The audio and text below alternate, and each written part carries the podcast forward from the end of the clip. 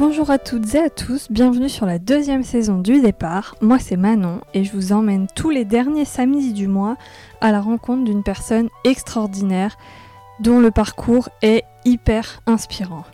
J'invite hommes et femmes à venir raconter comment leur vie a changé, que le changement soit professionnel ou personnel, d'une reconversion à un déménagement, mes invités retracent le chemin avec moi pour vous montrer que tout est possible et pour, je l'espère, vous inspirer dans vos propres choix de vie. À travers ce podcast, je voudrais que tout le monde voit que ce n'est pas le point de départ qui compte, mais bien le chemin que l'on décide de tracer devant soi. Aujourd'hui, c'est Sylvain qui s'invite dans vos oreilles pour raconter son parcours professionnel et même un peu personnel. Vous me l'avez demandé, alors je me suis exécutée et voilà un homme à mon micro. Sylvain, c'est quelqu'un de mon entourage que je connais depuis des années maintenant et qui a un parcours plein de rebondissements, mais tellement de rebondissements que j'en connaissais même pas la moitié. Je voulais vraiment qu'il vous partage ce parcours parce qu'il a plus de recul sur les choses que la plupart de mes invités que j'ai pu avoir avant, parce que ça fait maintenant 5 ans qu'il est à son compte, mais avant il a même changé plusieurs fois de branche professionnelle, et donc il a testé plusieurs changements possibles, un changement au sein de la même entreprise, en quittant un CDI bien confortable pour monter sa propre affaire, et aujourd'hui il est responsable d'une agence immobilière. Son point de vue est très intéressant parce qu'il n'est pas indépendant mais il est franchisé et cela change beaucoup de choses. Il en parle vraiment en détail dans l'épisode et je le remercie pour toutes les informations parce que vous pourrez vraiment trouver plein de conseils à propos des franchises, pourquoi passer par une franchise, comment la choisir, etc. Et d'ailleurs, mon passage préféré de l'épisode, c'est vers la fin, Sylvain s'exprime sur sa façon de voir les choses et nuance cette fameuse phrase qui est quand on veut, on peut, que je trouve très forte, mais très souvent dite avec beaucoup de facilité et pas toujours vraie. Alors je vous laisse au milieu de cette conversation et moi je vous retrouve à la fin pour quelques informations supplémentaires. Bonjour Sylvain. Bonjour. Comment tu vas? Bah, Ça va, bien. Super. Merci beaucoup d'être... Euh, là sur le podcast. Euh, je suis super contente parce qu'en vrai, ça fait trop longtemps que j'ai pas fait une interview en vrai. Et, euh, et je suis aussi super contente d'avoir un homme parce que j'en ai pas eu depuis quasiment un an. La dernière fois, c'était mon grand-père, donc c'était il y a longtemps. Donc voilà. Est-ce que je peux te demander de te présenter déjà? Ton prénom, ton âge, euh, d'où tu viens, est-ce que tu fais comme métier? Alors, j'ai 44 ans, je suis marié euh, et j'ai, euh, on va dire, quatre enfants en tout. je suis remarié, j'ai deux enfants et ma femme a deux enfants. Euh, et je tiens une agence immobilière. Est-ce que tu peux me dire quel genre de petit garçon tu étais? Est-ce que tu voulais faire quand tu étais petit? Eh bien, comme petit garçon, je ne je sais pas, c'est pas évident. je pense sage, sage, mais toujours curieux. Je pense que je m'intéressais beaucoup. J'aime bien tout ce qui est technique, technologie, j'adore ça depuis que je suis tout petit. Ce que je voulais faire, euh, je pense que j'ai pas, j'avais pas de d'attirance particulière, je dirais comme tous les petits garçons, euh, pilote, astronaute, c'était les métiers qui me plaisaient, mais voilà, c'était, j'avais pas de métier où je me suis fixé petit avec un but bien précis. Et donc, comment tu as commencé à te diriger euh, Tu as fait un lycée général ou tu as commencé déjà dès le lycée à t'orienter vers... Euh, non. Alors, j'ai effectivement un parcours où j'ai j'ai changé un petit peu de voie entre deux. Euh, au début, j'ai fait un, j'ai fait le collège comme tout le monde. Et à la fin de collège, ça se passait pas très bien à l'école. L'école m'intéressait pas trop. Donc mon père a pris une décision de me mettre euh, en, lycée professionnel. Euh, un peu de manière arbitraire, il avait pas tort à ce moment-là. et donc je suis parti sur un bac pro électrotechnique. Voilà. D'accord. Et là, tu sais ce que tu vas faire après ou Non, c'était euh, en fait, il m'a mis là parce que voilà, je travaillais pas très bien et, euh, à ce moment-là, je partais un petit peu, euh, on va pas dire en dérive, mais c'était pas terrible. Donc, et quand je suis arrivé dans ce lycée, effectivement, je me suis posé des questions sur mon avenir. Donc, j'ai pris la voie électrotechnique parce que c'était la voie qui me plaisait le plus, en me disant effectivement, je serais sûrement électricien ou électrotechnicien à un moment donné, mais sans plus de conviction non plus. C'était, c'était la voie qui m'était qui m'était donné, euh, j'avais pas trop le choix. Quoi, voilà. D'accord. Et il n'y a pas à un moment donné quelque chose qui naît euh, dans ta tête que tu as envie de faire? À ce moment-là, j'ai eu un déclic. Euh, à ce moment-là, j'ai eu un déclic sur travailler à l'école quand même. Euh, parce que j'ai vu un petit peu tous les. Dans ce lycée, il y avait plusieurs métiers. Il y avait mécanicien, il y avait électricien, il y avait bobineur, enfin, il y avait plein de métiers. Et, je me suis dit, il faut quand même que je travaille parce que sinon, ça va être compliqué la vie après. J'ai, alors, moi, mon père et, avait pas gros, enfin un métier, euh, il n'était pas ingénieur, il n'était pas tout ça, il était ouvrier d'État. Euh, ma mère gardait des enfants, donc euh, je me suis dit, si je veux gagner un peu d'argent, on va dire, et, m'en sortir, il faut peut-être que je m'y mette. Ça a été quand même le déclic à ce moment-là de travailler, en tout cas à l'école, et de dire, il faut que je sois plus sérieux, et, on va y aller. Mais à la fin de ce bac, on a eu les présentations, pour tout dire, des perspectives d'avenir euh, dans cette voie, ce que je pourrais faire, et les salaires, par exemple, en fin de carrière, etc. Et je me suis dit, je ne ferai pas ça toute ma vie. D'accord. Je ne savais pas quoi, mais je me suis dit, je ne ferai pas ça toute ma vie. Donc, tu as fait ça combien de temps? J'ai pas fait ça longtemps, j'ai fait ça euh, à peine un an. Euh, ah je suis sorti de l'école, en fait, j'avais. quand je suis rentré dans ce lycée, j'ai pris le choix de partir, de, de m'inscrire dans une association en parallèle et de partir sur tout ce qui était secourisme à l'époque. Et je suis, à 17 ans, je suis rentré à Cherbourg, au pompier volontaire de Cherbourg. Euh, ça a été aussi un petit déclic, ça, d'apporter un peu, un peu d'aide, on va dire, euh, aux autres. Et, donc, au bout d'un an, sorti d'école, au bout d'un an, donc j'étais pompier volontaire, m'a été donné une opportunité de rentrer dans une grosse usine de Cherbourg en tant que pompier d'entreprise. D'accord. Donc euh, j'ai sauté sur l'occasion euh, de rentrer en tant que pompier d'entreprise. Ça me plaisait bien. Euh, voilà, c'était le métier qui, qui, me plaisait à ce moment-là. Je faisais les pompiers volontaires à côté. C'était l'opportunité. D'accord. Je sais pas. en fait, je savais pas qu'il y avait des pompiers dans des entreprises. Mmh. Et qu'est-ce qu'on fait pompier d'entreprise? Alors cette entreprise elle est particulière. C'est une usine nucléaire. Donc c'est 50% du temps pompier d'entreprise, donc parce que les pompiers ne peuvent pas rentrer en temps normal sur l'usine. D'accord. Euh, et 50% du temps gardiennage de l'usine, euh, donc euh, agent de sécurité. et pareil, les gendarmes ne rentrent pas sur l'usine comme ils veulent. Donc c'est un, agent de sécurité. On était armé, par exemple, de fusils, de voilà, etc. Donc c'est vraiment un nouveau métier cette partie-là que j'ai découvert. Et donc pour moi, ça a été un changement entre électricien, effectivement, très important, mais de ce nouveau métier, de ce qu'on appelle pompier d'usine un petit peu particulier, parce qu'il y avait toute la partie gardiennage qui était importante. Pour ça, tu fais euh, des formations pour être euh, agent de sécurité, tout ça, et tu apprends à, porter les armes, à tout ça, ou c'est euh, sur le terrain Non, non, en fait, il y a une formation, on avait à l'époque, il y avait une formation quasiment d'un an. Donc sur la partie pompier, j'avais déjà, parce qu'il y a des, il y a des diplômes, on va dire, internes aux pompiers euh, que j'avais déjà. Euh, et sur la partie euh, gardiennage, eh ben, effectivement, il y a eu pas mal de formations sur le tir. Parce voilà, il y avait du tir à faire, le porter des armes et autres. La, loi, la réglementation sur quand on peut l'utiliser, la légitime défense, etc. Donc tout ça, on a travaillé dessus et, et ça me plaisait bien. Donc je me suis mis dans, cette, dans ce service, en tout cas parce que c'est une grosse usine, hein. il y a quasiment on va dire 5-6 000 personnes en tout qui travaillent sur l'usine, 300 hectares quand même à, surveiller. Et, euh, et, en fait, je me suis mis dans la formation à l'intérieur de, de, ce service. C'est-à-dire j'ai travaillé en poste au départ. Euh, et après, je me suis intégré dans le service formation. Voilà. D'accord. Donc toi, tu formais après ceux qui arrivaient, c'est ça? C'est ça. J'ai travaillé euh, 10 ans dans ce service. J'ai fait peut-être, euh, on va dire, 7 ans, de, 7 ans en poste. Euh, et, en, et trois ans à peu près au service formation. D'accord. Et après, du coup Alors ça, j'ai fait ça effectivement pendant, pendant une dizaine d'années. J'ai travaillé les sept premières années en poste.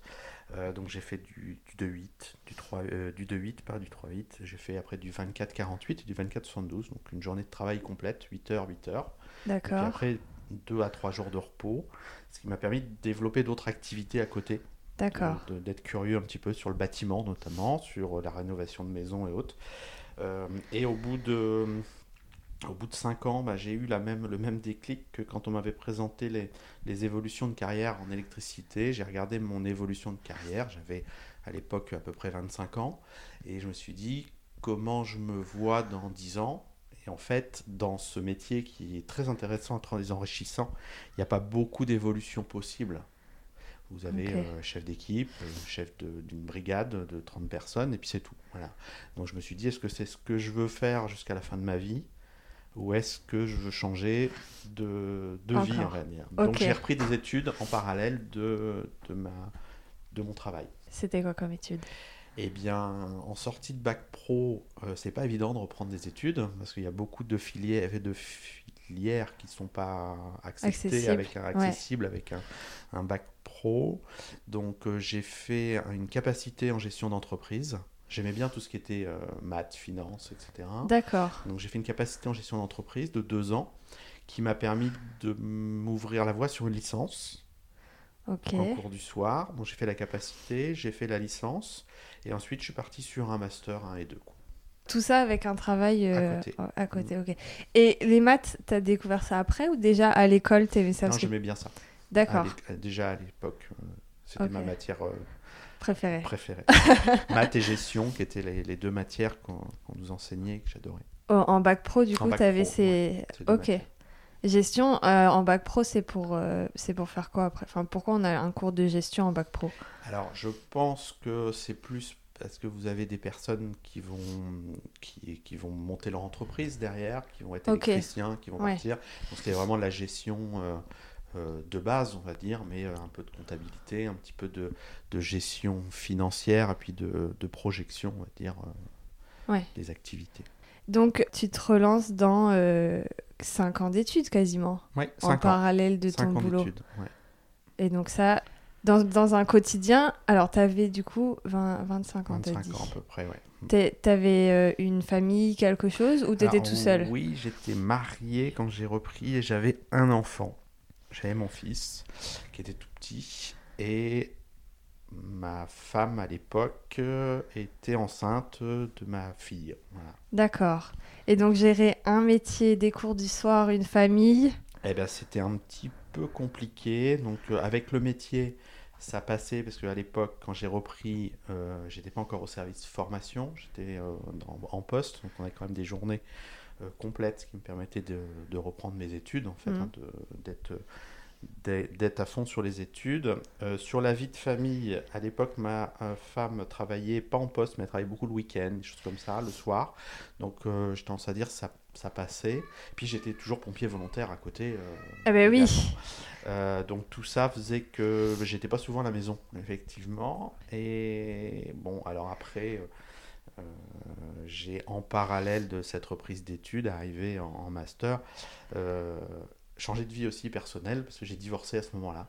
D'accord. Euh, pendant les études. hein, C'est pas les euh, études qui t'ont fait non, divorcer au moins. Mais, mais entre, euh, voilà, à un moment donné, effectivement, le changement était compliqué parce qu'il y avait une reprise, des- enfin, un changement des- d'études, une reprise d'études, euh, un changement de vie personnelle, un changement de vie professionnelle parce que dans la dernière année de mon master, j'ai changé de service. Je suis parti du service euh, D'accord. de service euh, de la sécurité pour partir dans le service finance de l'usine D'accord. parce que le, mon profil les intéressait et donc ils m'ont ils m'ont ils m'ont mis sur un, un service purement financier.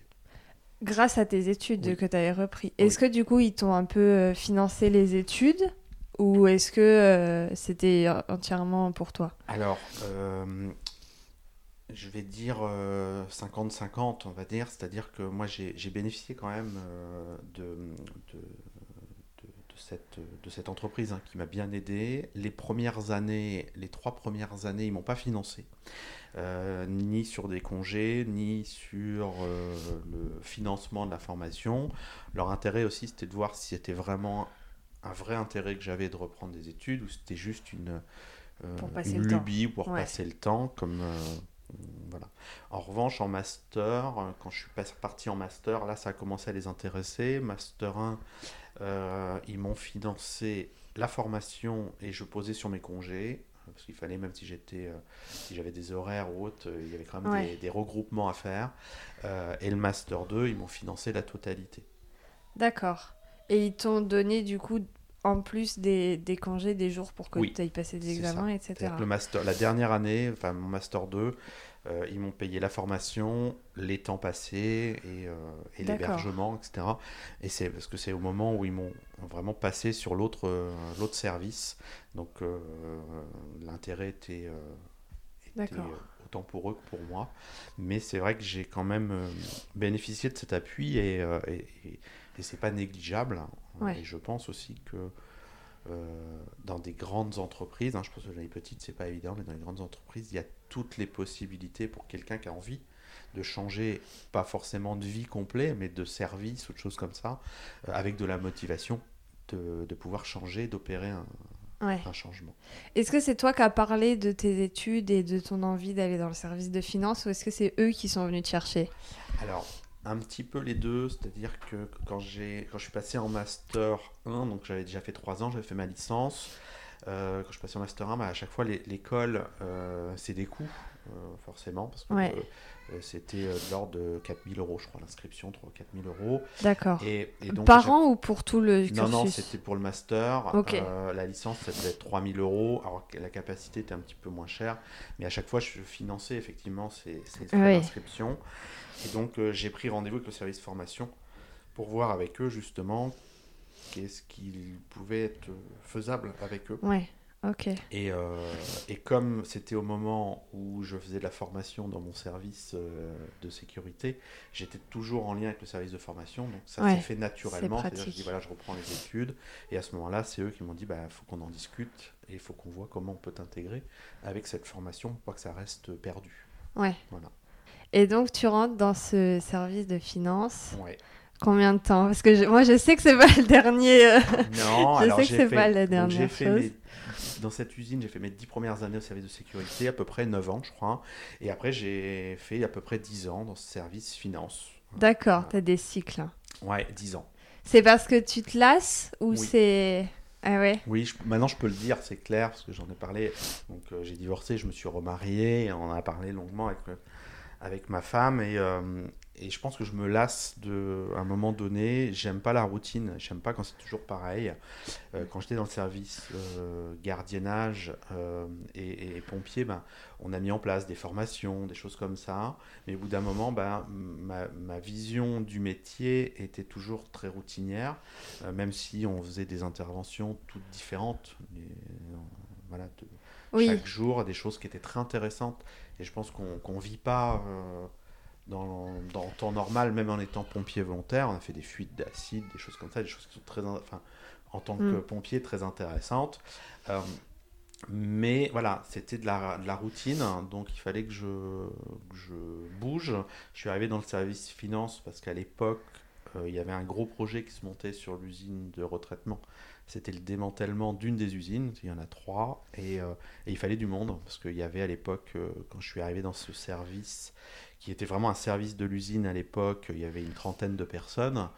Et quand j'en suis parti, il y avait à peu près 300 personnes. Et c'était plus un, service de l'usine, c'était vraiment euh, un service qui était dédié, qui était rattaché directement à, une, business unit parisienne. Et on n'avait plus de lien directement avec les usines en fonctionnement. Donc un vrai, un vrai projet à monter. On a mis... Euh, euh, moi, je suis parti au bout de 10 ans, donc j'aurais tendance à dire 5-6 ans à le monter, euh, ce projet, et c'était ça qui était vraiment intéressant. Ok. Est-ce que c'est le fait de monter ce projet au sein de, de ton entreprise qui a fait que, après, tu as voulu monter des projets tout seul? On va parler hein, de ce que tu as fait après, mais... Euh, oui, sûrement. En fait, euh, c'est là où, je me dis que j'aime pas le, routinier. C'est-à-dire que quand j'ai monté le... Enfin, je vais pas dire j'ai monté le projet, parce qu'on était plein oui. et, j'étais un maillon, euh, effectivement. Mais quand on l'a monté au service financier, par exemple, on était quatre au départ, quand je suis arrivé dans le service financier. Euh, quand on en est parti, il y avait une vingtaine de personnes, donc euh, ah c'est un, vrai, un vrai projet. Euh, et, c'était vraiment être sûrement l'adrénaline, mais le, voilà, tous les jours, il fallait réinventer des choses. Tous les jours, on changeait un peu les méthodes. les méthodes nous ont, sont un peu arrachées les cheveux avec nous parce que ben, voilà, écrire les process, etc., ça, il y a eu des modifications tous les jours. Et, c'est ce que j'aime. J'aime bien vraiment le, le montage de projet et le, voilà, le suivi de projet, mais un peu innovant, on va dire. Ok. Est-ce que ça, tu l'avais conscientisé? Je sais pas si ça se dit. Est-ce que tu en avais conscience? Ou est-ce que c'est maintenant avec le recul que tu dis ça? Avec le recul. À l'époque, J'en avais pas forcément conscience parce que j'étais dedans, j'étais dans ce projet qui m'intéressait beaucoup, qui était, euh, qui, qui, avait des enjeux financiers euh, très importants. Euh, donc on était, on, est, on était vraiment sous les feux de la rampe de l'usine parce que c'était des projets à plusieurs milliards d'euros hein, à l'époque. Et, et, donc il y avait un vrai intérêt. Et donc on était dedans. Et quand il s'est finalisé, moi je suis donc je suis parti de ce service en 2016, euh, donc 2006-2016, j'ai fait. Et quand je quand je suis parti, ça faisait 2-3 ans où on était plus sur une routine, un budget annuel à dépenser, etc. Voilà, comme toutes ah les usines. Même si ça restait du projet un peu innovant, tout était un peu euh, tous les ans, ça revenait un petit peu la même chose. Et c'est là où je me suis aperçu finalement que ce que j'aimais bien, c'est quand il y avait un petit peu de nouveauté. Ok. Et là, ça me plaisait plus. Et donc là, je me suis dit, je changerais bien de vision des choses. On m'a proposé à l'époque, euh, mon, mon, responsable qui était à Paris m'a proposé de partir sur un autre projet dans le sud de la France, euh, un démantèlement d'une autre usine où il y avait un autre projet à mettre, mais finalement c'était un peu la même chose à retranscrire dans le sud, donc c'était un petit peu la même chose pour moi. Donc euh, voilà, je me... puis euh, bon, la vie faisant aussi, j'étais marié, j'avais des enfants, partir euh, trois jours euh, par semaine dans le sud, c'était pas évident. Puis déménager, euh, c'était même pas une non, question. Quoi. Pas, Parce que tes enfants, ils allaient un coup chez toi, un coup chez leur mère. C'est ça. Donc, ouais, Exactement. Donc il y avait les enfants, il y avait ma nouvelle vie, hein, ma femme qui travaillait aussi dans le coin et pas dans la même entreprise, donc c'est pas évident. Et puis pas forcément une volonté de ma part de partir dans, dans, un premier temps. Donc ben, je, je regardais un petit peu ce qui se faisait à l'extérieur tu as découvert une autre passion à ce moment-là ou tu as un, un, autre, euh, un autre intérêt de quand tu étais plus jeune qui est, qui est, remonté ou... C'est, je vais dire les deux. Euh, un intérêt parce que depuis que j'ai travaillé donc euh, au service de sécurité où j'avais du temps à côté. J'aimais bien, j'étais passionné par tout ce qui était immobilier. Donc effectivement, j'ai rénové ma première maison, revendu, j'ai fait des constructions. Euh, avec ma, ma femme, euh, ma seconde femme, on a acheté des biens en investissement locatif. Et tout ça me plaisait vraiment bien. Euh, je m'intéressais beaucoup à, l'immobilier. Et à ce moment-là, justement, on a réinvesti dans un, dans un bien et s'est posé la question pour moi de dire bah, si je changeais encore et que je partais plutôt dans ce monde de l'immobilier euh, qui, est, qui est différent de mes études, mais euh, mes études m'ont aidé aussi à, préparer bah, tout ce qui est business plan et autres. Donc je me suis dit est-ce que je passe le cap ou pas?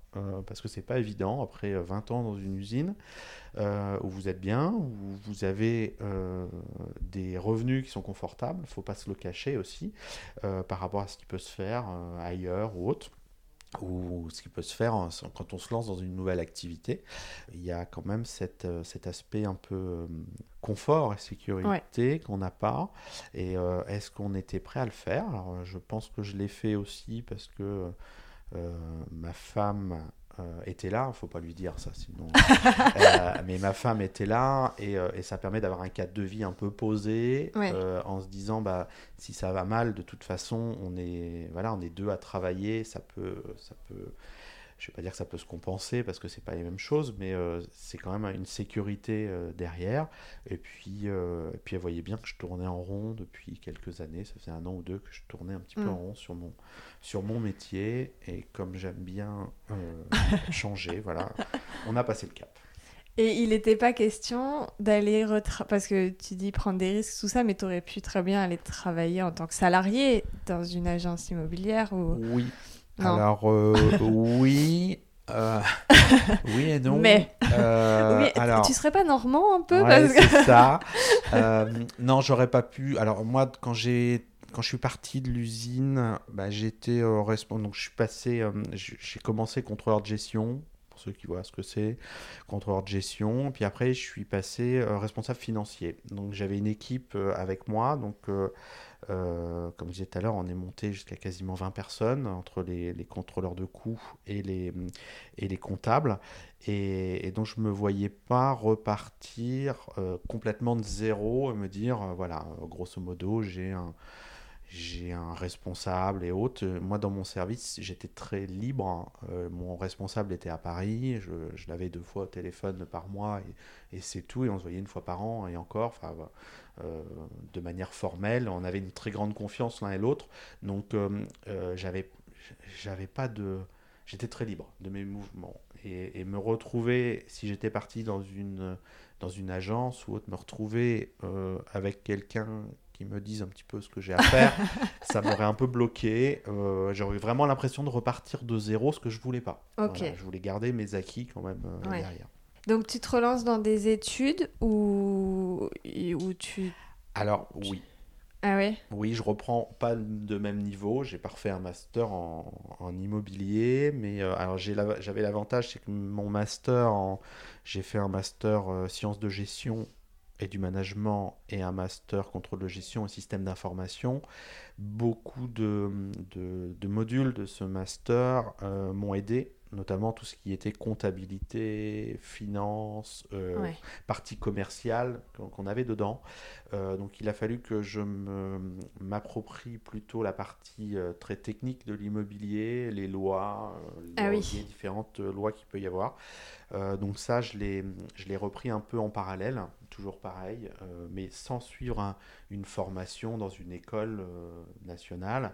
Euh, donc je l'ai repris et après j'ai signé effectivement un contrat avec une franchise qui m'a apporté toute la partie juridique derrière et des formations. Là, je suis reparti en formation avec eux sur cette partie juridique pour voir déjà aussi, quand j'ai signé avec eux, ça faisait neuf mois qu'on était en, discussion et où j'avais repris un peu le, le cursus pour voir un petit peu les différentes euh, réglementations et les impacts que ça pouvait avoir. Pourquoi est-ce que tu as choisi de partir avec une franchise plutôt que de monter un truc tout seul? Alors pour deux raisons. La première, c'est que justement j'avais besoin de cet accompagnement parce que j'étais pas dans ce métier. Euh, et donc, euh, en partant avec une franchise, ça me permettait d'avoir l'accompagnement, la partie juridique, la partie euh, commerciale également, parce que dans, dans, un, dans, une formation très théorique, on vous apprend les parties commerciales de base, mais dans, voilà, il y a des spécificités dans l'immobilier à connaître, et la franchise m'a apporté tous ces éléments-là. Euh, et ben, tous les documents juridiques, on a une base de données juridiques qui m'est apportée par la franchise. Et je ne l'aurais pas fait sans, sans signer avec une, une franchise, ça c'est sûr. Tu connaissais déjà le principe des franchises euh, ou c'est vraiment en te renseignant sur le sujet, tu as trouvé euh, cette idée? Alors, je m'étais un petit peu renseigné sur les différentes franchises qui pouvaient exister depuis deux ans. Euh, et celle-ci m'a plu en particulier. Donc, j'ai creusé un petit peu plus sur euh, ce qu'elle apportait, quels étaient les avantages et les inconvénients, parce qu'il y a toujours des avantages et des inconvénients donc, euh, à une franchise. Et donc, ça m'a permis de creuser le sujet au moment où je me suis dit, je passerai bien le cap.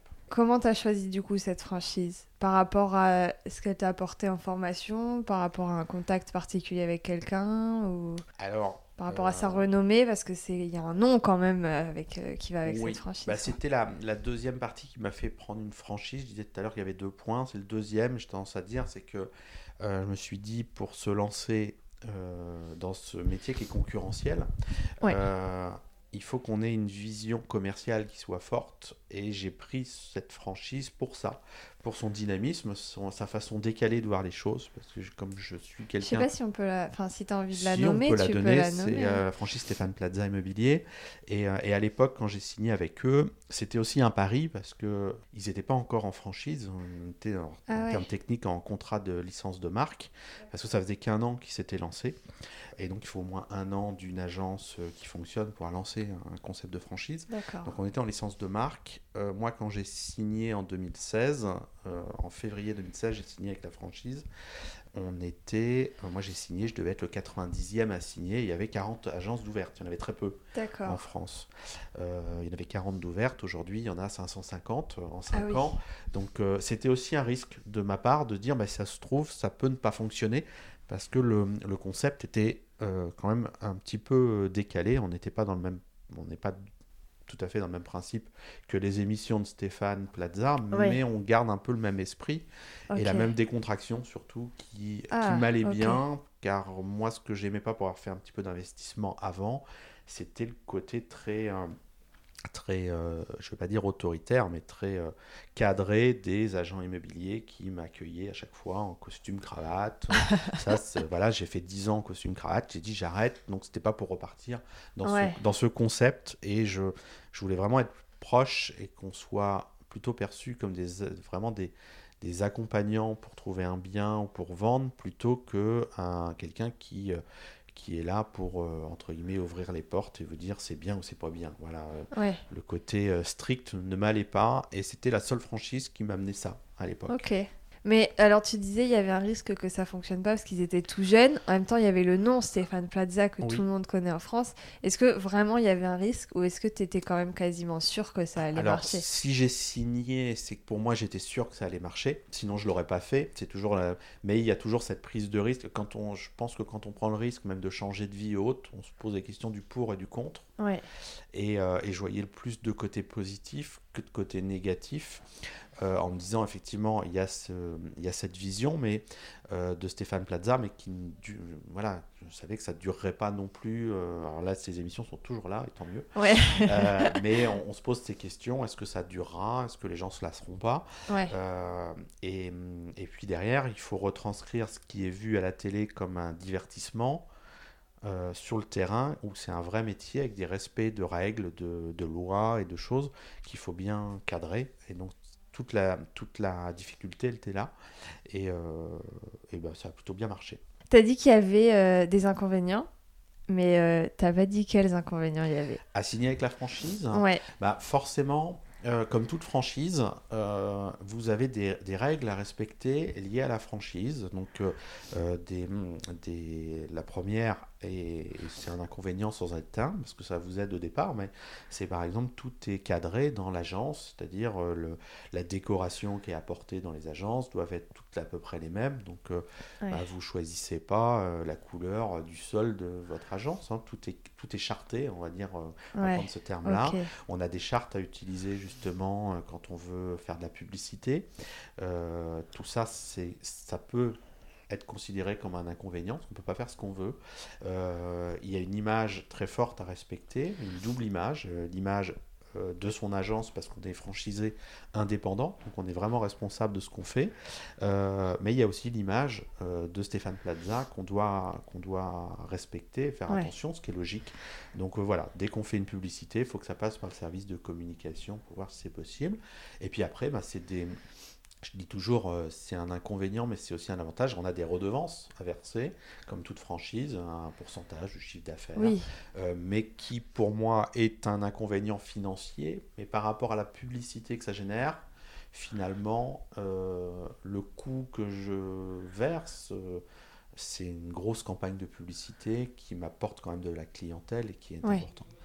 Mais euh, cette histoire de communication et de l'image, ça peut quand même être un avantage pour quelqu'un qui a jamais fait de communication, parce que c'est un vrai métier aussi, c'est compliqué de faire de la pub et tout. Donc, oui, euh. oui c'est sûr que l'image et le, et le concept de franchise, parce que quand, euh, surtout au début, quand on a besoin de communiquer en local, parce que la franchise, je disais, c'était un inconvénient aussi que la franchise soit petite au départ, parce qu'il n'y avait qu'une quarantaine d'agences, ce qui fait que les moyens nationaux de la franchise étaient très limités. Vous ne pouvez pas faire beaucoup de publicité à la télé ou à la radio nationale parce que les coûts sont importants et pour 40 agences, ça représentait des coûts énormes. Euh, quand on est 500 aujourd'hui, c'est plus facile de faire une publicité à la radio, à la télévision, ce qui se fait d'ailleurs maintenant. À l'époque, il n'y avait pas toute cette publicité qui pouvait être générée et donc il fallait aussi qu'on la retranscrive en local. Et donc là-dessus, la franchise nous, nous aide quand je dis qu'il y a des avantages et des inconvénients, il y a beaucoup plus, en tout cas pour ma part, je trouve d'avantages que d'inconvénients, sinon j'aurais pas signé. Oui, évidemment. Quand tu ouvres, euh, en fait, une franchise, est-ce que c'est elle qui te trouve un local et qui te dit tu vas t'installer là Ou est-ce que tu signes euh, un truc avec la franchise pour dire euh, je vais monter une agence à tel endroit, mais c'est toi après qui dois te débrouiller pour trouver un local, etc. Alors, on doit se débrouiller pour trouver un local. C'est-à-dire que la franchise, le processus, comment ça s'est passé j'ai pris contact avec la franchise, j'ai vu effectivement des publicités hein, sur la franchise qui se développait. Ils m'ont contacté. Euh, j'ai eu plusieurs rendez-vous euh, à Paris avec les équipes pour voir un petit peu déjà si euh, mon projet était, tenait la route de reconversion. Parce qu'il s'attache beaucoup à l'humain avant de, avant de signer un contrat. C'est-à-dire que moi, quand j'ai signé en 2016, il y a eu une centaine d'agences sur l'année qui ont signé à peu près. Euh, et sur, il y a eu une centaine d'agences et à l'époque, il y avait eu plus de 1000 demandes au bout de 6 mois déjà. Hein. En juillet, quand j'ai ouvert en août, ils étaient à plus de 1000 demandes et ils en avaient signé que 50 parce qu'ils s'attachaient beaucoup à l'humain et au projet. C'est-à-dire que leur intérêt, c'était d'avoir aussi des personnes qui viennent d'un autre monde que l'immobilier pour avoir une vision un peu différente et un petit peu décalée eh euh, et de ne pas avoir que des agents immobiliers qui avaient 20 ans d'expérience dans l'immobilier qui allaient forcément venir avec des méthodes je vais dire d'avant, c'est-à-dire des méthodes que la franchise ne voulait plus forcément développer. Ils voulaient un peu euh, formater les, leurs agences à leur, euh, à leur image. Tu te lances tout seul dans cette idée ou est-ce que tu as quelqu'un avec qui euh, tu décides d'ouvrir l'agence ou... Non, je me lance tout seul. Le choix, il est fait effectivement euh, que ma femme reste dans son activité euh, et que je me lance tout seul dans ce, dans ce projet. donc en recrutant, bien évidemment, j'ai pas commencé seul physiquement à l'agence, mais on a ouvert la, la société J'étais donc je suis le gérant de la société et je suis l'actionnaire hein, de la société. Et on a recruté à l'époque, euh, on a commencé en recrutement, il y avait euh, euh, alors il y a des, des profils différents dans l'immobilier, des indépendants ou non, mais on, est, on a commencé avec quatre personnes, trois personnes, voilà. Plus moi, donc on était quatre. Ok. et aujourd'hui on est douze. D'accord. As recruté, tu avais déjà fait du coup euh, dans ton ancien boulot? Du recrutement Oui. Mm. Donc ça te faisait pas peur? Non. D'accord. Non, euh, après, euh, c'était là. moi, dans mon ancien travail, j'ai recruté pas mal de ce qu'on appelait des contrôleurs de coûts. Donc des personnes très formatées, comptabilité et contrôle de gestion. Là, il fallait recruter des commerciaux donc euh, pas les mêmes profils, pas les mêmes... Euh, voilà, les commerciaux se vendent pas pareil euh, en entretien qu'un comptable. mais c'était enrichissant et non, ça me faisait pas forcément peur de recruter du, des personnes, des commerciaux. Après, ça a été difficile d'en trouver parce que beaucoup de commerciaux qui étaient dans d'autres agences, par exemple, sont venus à certains entretiens, mais n'étaient eux pas prêts à passer le cap de partir dans une nouvelle franchise qui était jeune, justement à l'époque, parce qu'il y avait 50 agences. Moi, j'ai des personnes qui venaient de grandes enseignes locales, mais enseignes nationales, euh, des franchisés d'ailleurs, et ils me disaient, bah oui, mais bon, euh, on ne sait pas si ça va fonctionner, on ne sait pas ce que ça va donner, donc si on part, bah, on n'est pas sûr que dans deux ans, on n'ait plus de boulot ou autre. Donc euh, c'est eux qui avaient un peu peur de venir. Donc on a réussi à en faire venir. Et puis ben, après, avec le temps, voilà, c'est pour ça qu'on a recruté aujourd'hui pas mal de monde et qu'on en a plusieurs qui viennent d'autres d'autres agences immobilières euh, locales. Il faut quand même du coup qu'ils s'adaptent à cette image de marque dont on parlait tout à l'heure. C'est des, des, gens que tu arrives à... J'aime pas le mot formater parce que chacun a son indépendance, mais euh, à, en tout cas à emmener dans la direction euh, la ligne de conduite qu'on s'est donnée, effectivement. pour tout dire, j'ai pas d'agent immobilier de 20 ans dans une autre entreprise parce que je l'ai fait à un moment donné et on s'aperçoit qu'ils sont trop dans euh, leur façon de faire, ils veulent faire à leur manière et ils ont du mal à changer. Donc euh, c'est pas évident. Euh, tous, les, tous les recrutements que j'ai eus, soit c'était des personnes, des commerciaux qui n'étaient pas dans l'immobilier qu'on a formés, soit des commerciaux de l'immobilier mais qui avaient fait jusqu'à 5 ans maximum dans une agence et donc euh, qu'on puisse se déformater justement et s'adapter à notre, à notre ligne de directrice. et après, on a, c'est un métier où, moyennant des formations, on, accepte tout type de profil.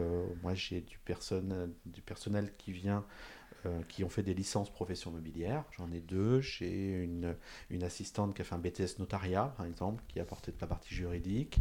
Euh, et j'ai des personnes qui viennent, euh, qui étaient commerciaux dans le, la téléphonie ou qui ont travaillé en restauration.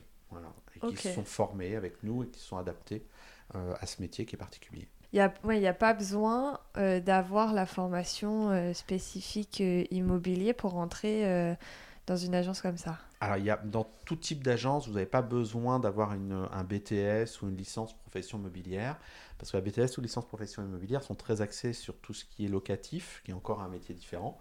Euh, sur la transaction, c'est. Euh, si vous avez une licence, ça sera beaucoup plus simple parce que vous connaissez toutes les lois. Mais euh, j'ai tendance à dire, vous, il, faut, il faut ingurgiter toutes les lois et toutes les réglementations. Mais c'est une formation qui peut être interne. Nous, c'est des formations qu'on applique sur deux mois. voire trois mois quand c'est un peu plus difficile parce qu'on a des, des examens internes à passer pour dire euh, on est opérationnel ou pas, mais on va dire que ça dure entre deux et trois mois de formation. Et après, ça va être l'expérience du commercial, c'est-à-dire que toujours comme, un, comme tout commerciaux, euh, bah, c'est l'expérience sur le terrain qui va l'aider euh, à appliquer les méthodes, parce que les méthodes, les connaître, c'est bien, mais les appliquer. Est-ce que T'avais une idée de prendre une franchise pour apprendre le métier et après de plus tard de monter? T'as peut-être pas le droit de répondre à cette question vu qu'on a cité la franchise et non, tout. Mais je, peux, euh, je peux en, parler librement si. Euh, non, je me suis pas posé cette question et je me la pose toujours pas parce que je trouve, comme je disais tout à l'heure, que les intérêts de la franchise, les bénéfices que j'en tire, sont beaucoup plus importants euh, que les inconvénients, entre guillemets, parce que j'y vois pas d'inconvénients majeurs, euh, sinon euh, j'y serais pas. parce que j'aime bien, mon, j'aime bien mon indépendance, comme on disait tout à l'heure. J'aime pas qu'on me donne des, des, trop de choses à respecter. J'aime bien cette liberté que j'ai. Et en tant que franchisé indépendant, on a une grande liberté. voilà, c'est vous n'avez pas quelqu'un qui vous appelle tous les mois pour vous dire vous n'avez pas fait les chiffres ou vous avez fait ceci, cela. Euh, les chiffres, vous faites, c'est l'avantage de cette franchise, euh, vous faites entre guillemets les chiffres que vous avez envie. Ils sont là pour vous aider quand ça va mal, quand euh, il y a des. Surtout au début, des fois on a des, des, remises en question. Bah, ils sont là pour ça, pour vous dire c'est normal, vous accompagner. Et moi, tout, tout l'accompagnement que j'ai bénéficié, finalement, même aujourd'hui, me, me, sert toujours.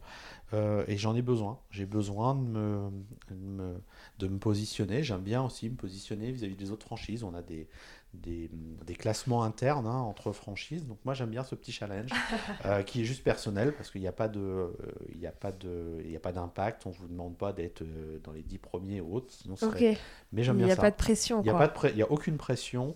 La seule chose qu'on vous demande effectivement, c'est de respecter cette cette ligne de conduite, mais si je n'avais pas voulu la respecter, j'aurais pas signé ce contrat à l'origine. Donc il n'y a aucune pression sur les chiffres d'affaires. Moi, je pensais qu'il y avait euh, quand même. Euh, ça doit dépendre des franchises après, mais je pensais qu'il y avait quand même une, une pression chiffre d'affaires. Non, en fait, euh, je pense que ça doit dépendre des franchises, effectivement, mais celle-ci ne met aucune pression. Et ça, c'est pour moi en tout cas intéressant parce que j'ai des collègues qui, qui ont des agences, je vais dire des petites agences, mais parce qu'ils veulent pas recruter. Donc ils sont trois ou quatre et ils n'ont pas envie de plus.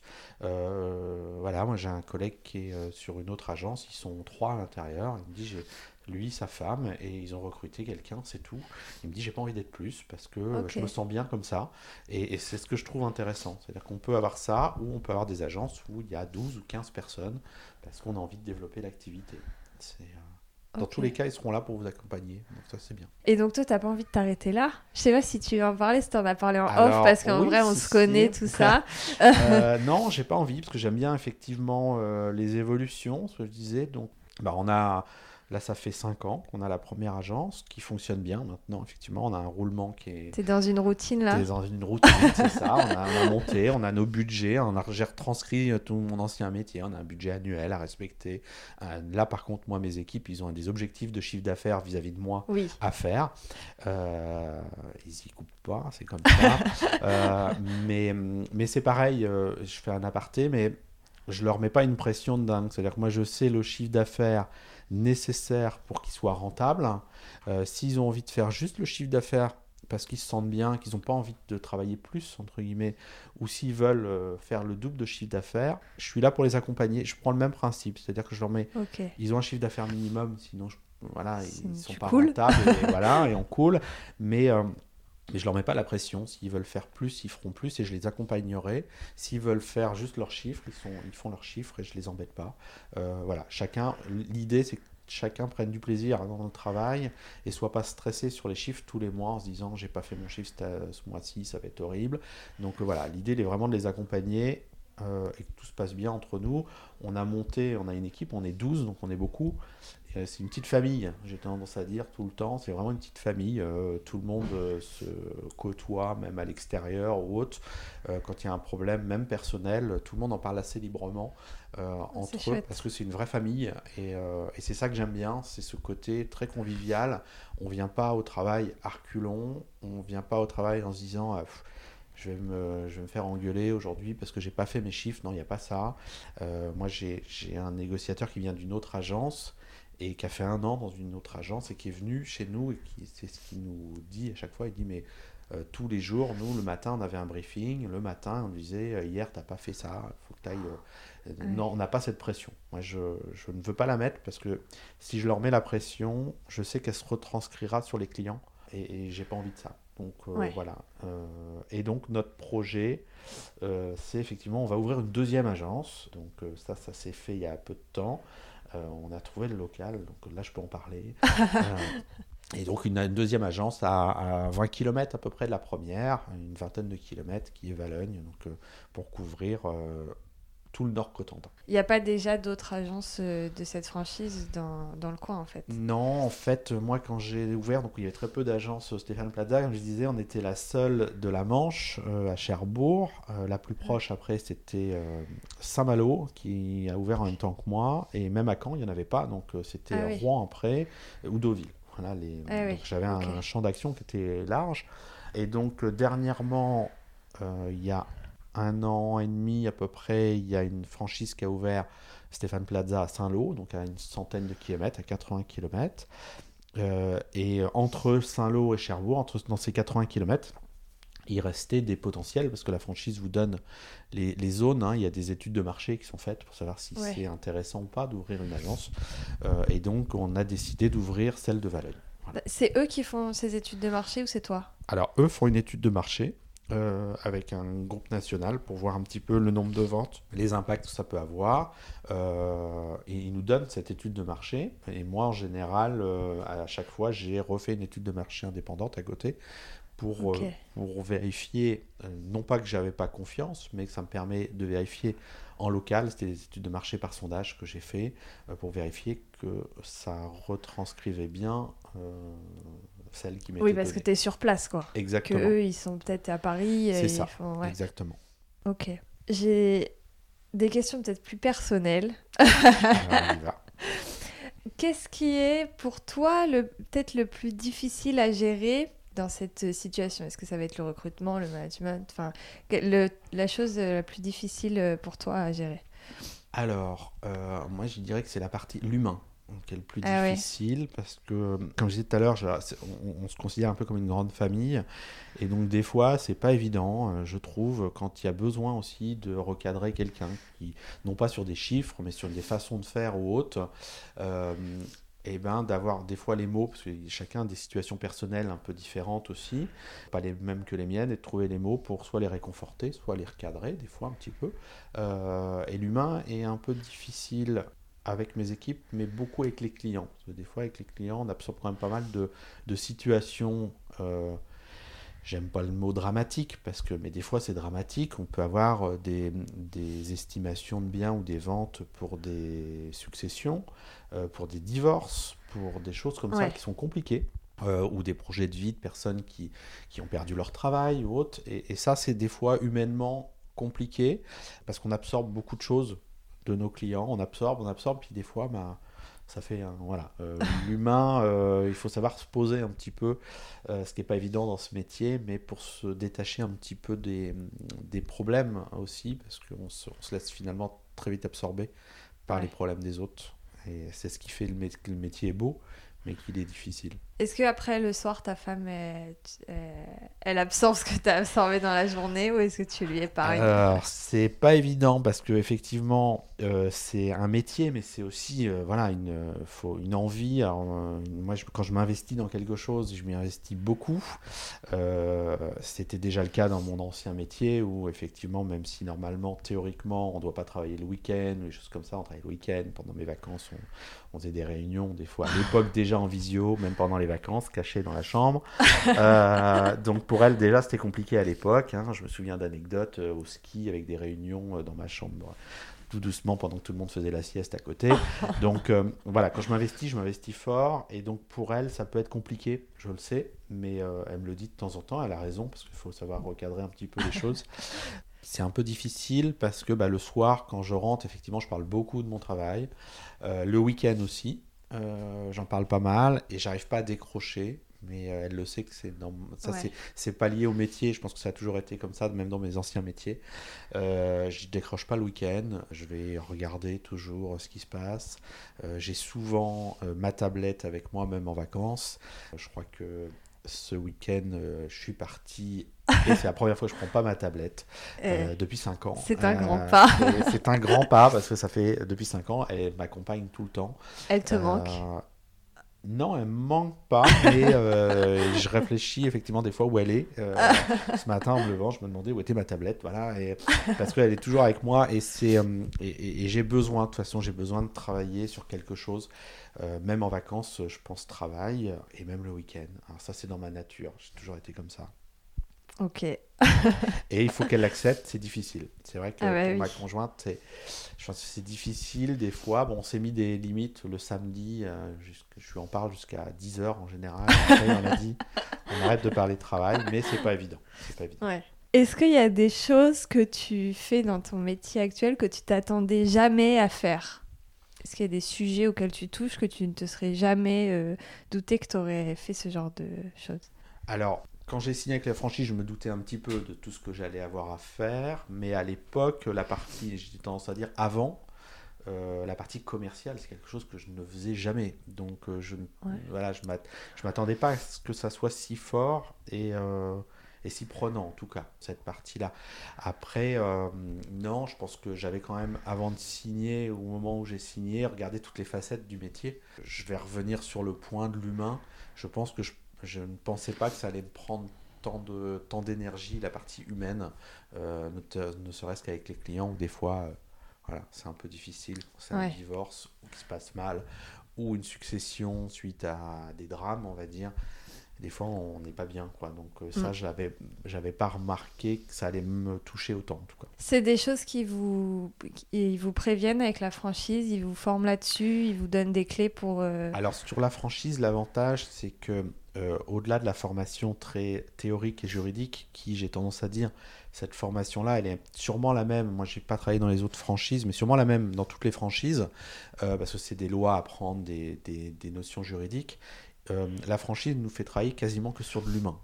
C'est-à-dire que le but, euh, on, on a beaucoup de, on a des formations régulières avec, euh, avec la franchise. C'est ce que j'a- j'aime dans l'apport de la franchise sur l'humain. Et euh, l'anecdote, effectivement, c'est que toutes ces formations sont réalisées en- dans un théâtre à Paris. Alors là, avec le confinement, Ouais. c'est compliqué, mais c'est des formations dans un théâtre, des mises en situation pour nous, voilà, pour nous apprendre justement tout l'aspect émotionnel. euh, et, et on travaille beaucoup sur l'aspect émotionnel parce que c'est quand même, ça nous prend 50% de notre temps. Mais c'est chouette du coup qu'ils soient ça. conscients et qu'ils aient mis ça en place. Quoi. Et dès le départ, ça a été mis en place et ça, c'est vraiment, vraiment ouais. intéressant. euh, et je trouve que ça donne vraiment une autre vision du, du métier. Est-ce que tu as une journée ou une semaine un peu type Tu fais un peu. T'aimes pas les routines, mais Alors- euh, est-ce que tu as un peu. un- de- un peu ton quotidien?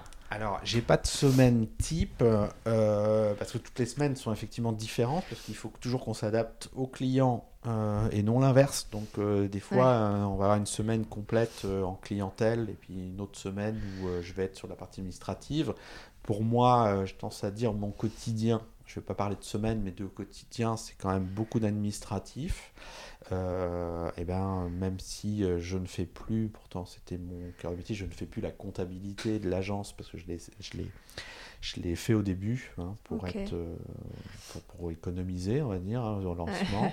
Euh, maintenant, j'ai euh, mon comptable qui s'occupe de pas mal de choses, même si on, fait un point tous les mois. Mais il y a quand même ce point-là. Moi, je fais tout ce qui est prévision, reprévision de trésorerie. Donc ça, c'est très financier, mais c'était mon, mon, job, donc je le continue. Et puis derrière, on a toute la partie, on parlait de la partie commerciale, mais c'est quelque chose qu'il faut être euh, toutes les semaines sur des idées, des nouvelles euh, innovations, qu'est-ce qu'on va mettre en place. Euh, on est appelé quand même régulièrement par beaucoup de sociétés qui veulent vendre le, le pack innovant du siècle, ah mais, qu'on n'a pas envie de prendre parce qu'on sait que ça va pas être le innovant. il y a tellement de commerciaux aussi qui veulent nous vendre des choses. donc il y, a, il y a une grosse je sais pas, une semaine qui passe sans un rendez-vous avec un commercial. Euh, donc souvent, ça, dure, euh, ça peut durer 5 minutes au téléphone parce que ça ne m'intéresse pas, comme des fois une prise de rendez-vous un peu différente.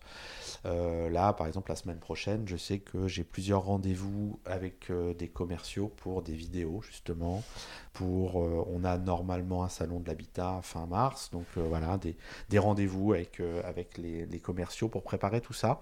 Donc c'est pour ça que je dis qu'il n'y a pas de semaine type, mais j'ai plutôt dire des, des années qui, enfin les, c'est c'est toujours un peu sur les mêmes, euh, sur les mêmes euh, périodes. Donc on, mais c'est quand même, pour ma part en tout cas, j'ai tendance à dire 60%, 70% d'administratif. Ok. Euh, pour moi, en tout cas, pas pour mes équipes, hein, mais 60-70% d'administratif.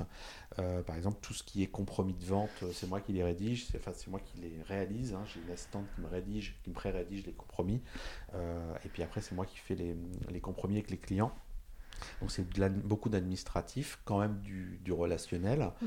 euh, et après beaucoup de relationnel qui est fait derrière, et de la formation, ce qu'on fait de la formation interne également. Est-ce que tu as, euh, alors c'était il y a 5 ans, mais un peu en tête les... Bah oui, parce que tu vas rouvrir une agence, mais les étapes clés pour ouvrir ou pour se lancer avec une franchise? Est-ce qu'il y a des étapes importantes à, à respecter dans l'ordre ou euh, Oui. La première, c'est de bien choisir sa franchise alors, comment on choisit bien sa franchise? Alors, c'est de bien choisir sa franchise par déjà l'activité qu'on veut faire euh, et de ne pas hésiter effectivement à aller dans les réunions d'information. Dans toutes les franchises, vous avez des réunions d'information euh, pour voir si le concept de la franchise vous plaît. Et si vous n'êtes pas partant déjà à 100% dans le concept, je pense que ça peut être difficile parce que bah, si vous êtes d'accord sur certains points et pas d'autres, bah, les points négatifs peuvent euh, prendre le dessus prendre le dessus, surtout si, enfin, il y a toujours des périodes de haut et de bas. Et dans les périodes un peu de bas, de se dire, bah non, euh, c'est à cause de ça que ça marche pas, par ah exemple. Donc je pense qu'il faut vraiment avoir une, une, conviction à 100% avec la franchise que, avec laquelle vous signez. Dire, voilà, c'est celle-là, c'est pas une autre, et c'est vraiment du donnant-donnant. Avoir confiance dans les équipes de la franchise. Donc la confiance, bah, j'ai tendance à dire, ça se, ça se mesure pas, mais c'est euh, c'est un sentiment pour savoir si on va être bien accompagné et si on est partant à travailler avec eux. Euh, ça, c'est la première étape. Je pense c'est vraiment le choix de sa franchise et d'avoir confiance à 100% avec euh, pour se dire euh, on y va. Et puis après, ben, la première chose à faire, je pense, c'est de construire euh, son business plan et, d'en être euh, convaincu de son business plan, même si on sait tous qu'un business plan, il est fait pour ne pas être tenu en général, euh, parce qu'on est souvent prudent ou autre, mais il faut réussir à le dépasser.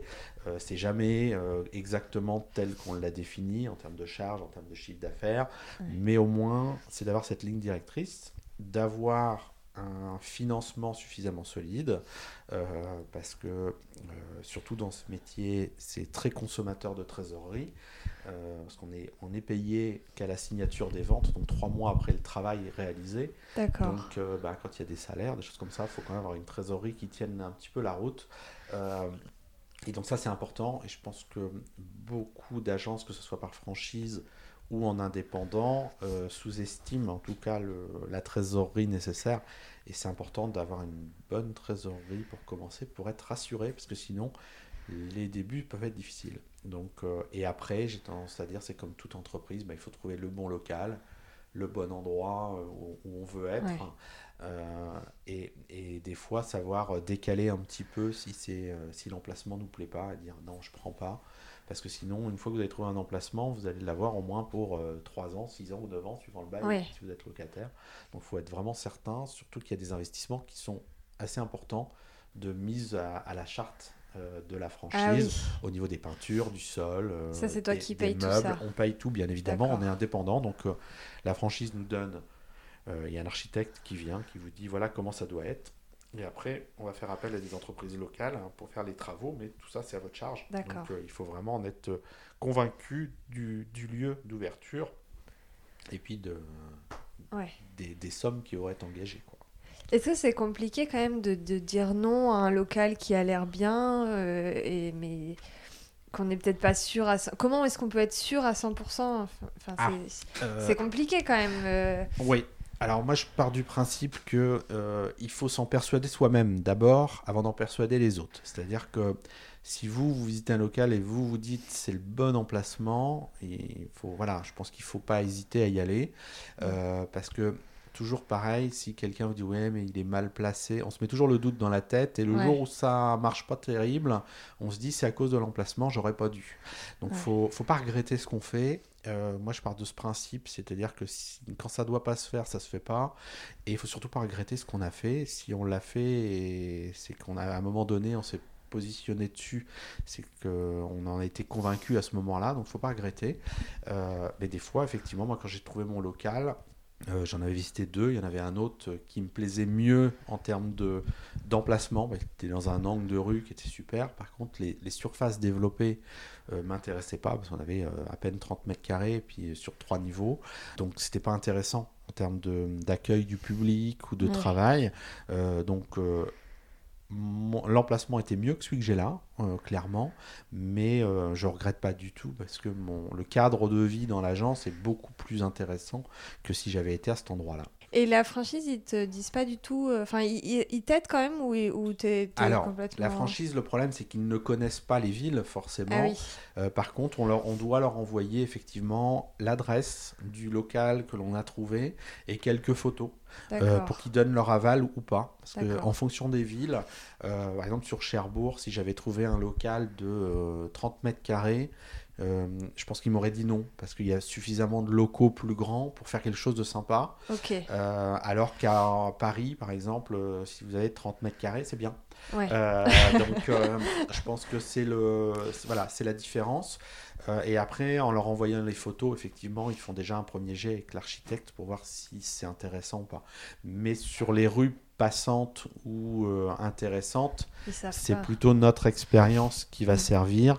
Et, les commerciaux, les développeurs quand même, donc les personnes qui vous font signer le contrat de franchise, euh, qui, vont vous, qui vont vous aider parce que souvent ils viennent d'autres, euh, les développeurs sont des commerciaux qui ont 20 ans d'expérience, d'autres franchises ou autres, et ils connaissent les rues intéressantes ou pas. Ok. Est-ce que tu as un conseil à donner à des gens qui sont dans une routine peut-être et qui savent pas trop euh, vers quoi ils veulent aller, qui savent pas, qui savent même peut-être même pas trop s'ils veulent changer. Euh, voilà, est-ce que tu as un conseil pour quelqu'un qui serait dans une routine et qui euh, voudrait sortir de cette routine?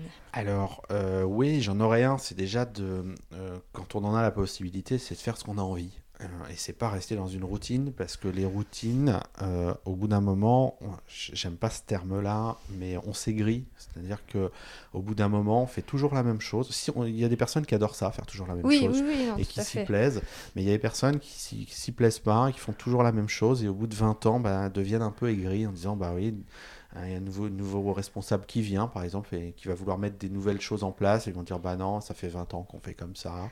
Voilà, et ça, ça peut être compliqué pour des personnes. Donc il faut avoir l'envie, déjà, et euh, il ne faut pas hésiter à le faire. En tout cas, moi, ça fait euh, plusieurs fois que je le fais. Donc, euh, certains diront oui, mais il faut avoir les possibilités financières et autres. Oui, c'est ça. Donc, je le sais. Mais je me dis, moi, j'ai j'ai peut-être eu de la chance d'être dans une grande entreprise à l'époque, mais mes premières années, je les ai financées moi-même. C'est un choix. Euh, effectivement, euh, les trois premières années, je partais pas en vacances, pour tout dire. Donc c'était vraiment un choix de vie. Euh, et quand j'ai tendance à dire, quand on veut, on peut. Voilà, c'est. Il y a toujours moyen, surtout maintenant, de faire des cours du soir, des cours à distance. les formations deviennent quand même de plus en plus accessibles avec les, les congés formation ou autres. Euh, et il faut pas hésiter, enfin, euh, je vais parler comme un ancien, même si je suis très jeune, euh, mais à l'époque, l'Internet, il n'y avait pas beaucoup de formations en ligne, de choses comme ça. Donc c'était, moi quand j'ai passé mon bac pro, il n'y avait déjà pas Internet à l'époque quasiment. Donc c'était pas évident de se renseigner sur les différents métiers et autres.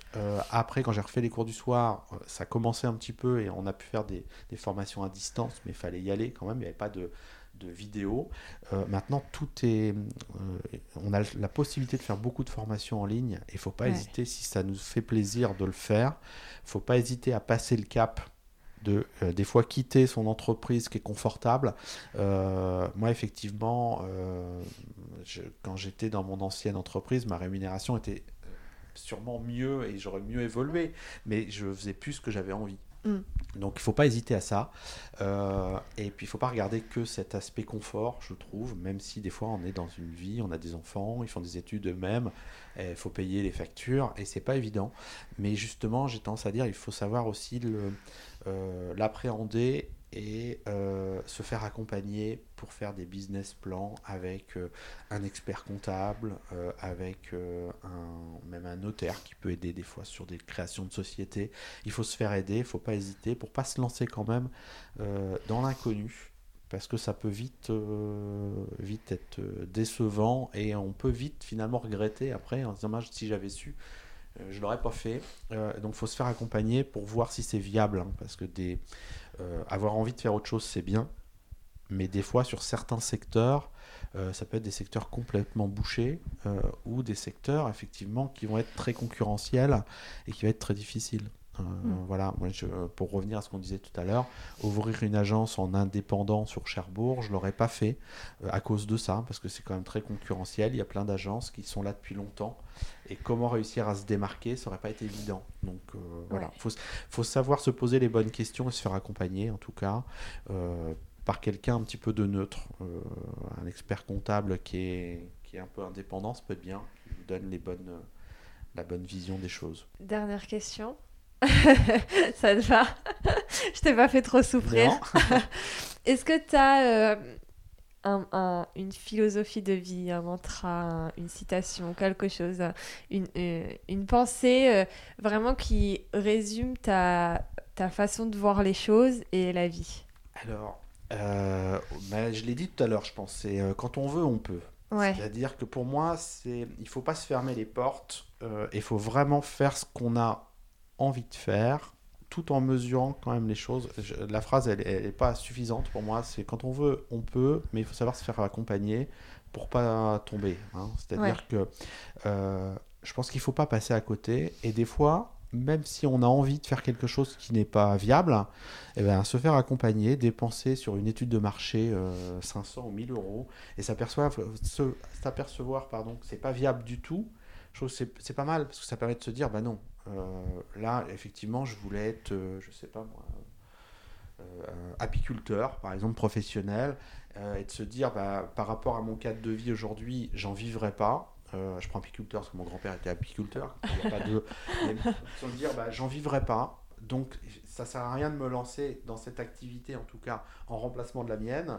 Euh, peut-être que je le ferai plus tard, peut-être que je le ferai euh, le week-end, mais ça permet quand même de ne pas regretter les choses. Que sinon, on se dit pendant 20 ans ou 30 ans, si j'avais su, je serais devenu apiculteur, par exemple, et on n'a que des regrets. Donc, euh, avec une, voilà, un business plan, une étude de marché, ça permet de se positionner, de se dire bah, j'y vais ou j'y vais pas. Super. T'as quelque chose à rajouter? Non, euh, j'ai pas grand chose à rajouter. Euh, non, j'ai pas grand chose à rajouter. Merci. Merci. Merci beaucoup. Allez, à bientôt. À bientôt. Merci d'avoir écouté l'épisode jusqu'ici. Si vous l'avez aimé ou si vous aimez le podcast en général, vous pouvez noter 5 étoiles et mettre un gentil commentaire sur votre plateforme d'écoute préférée. Ça m'aide à faire connaître le podcast. Mais si ça vous embête, vous pouvez tout simplement parler du podcast autour de vous et qui sait peut-être qu'un épisode, une phrase ou même un mot fera écho à l'un de vos proches et l'aidera à construire sa vie comme il ou elle le souhaite.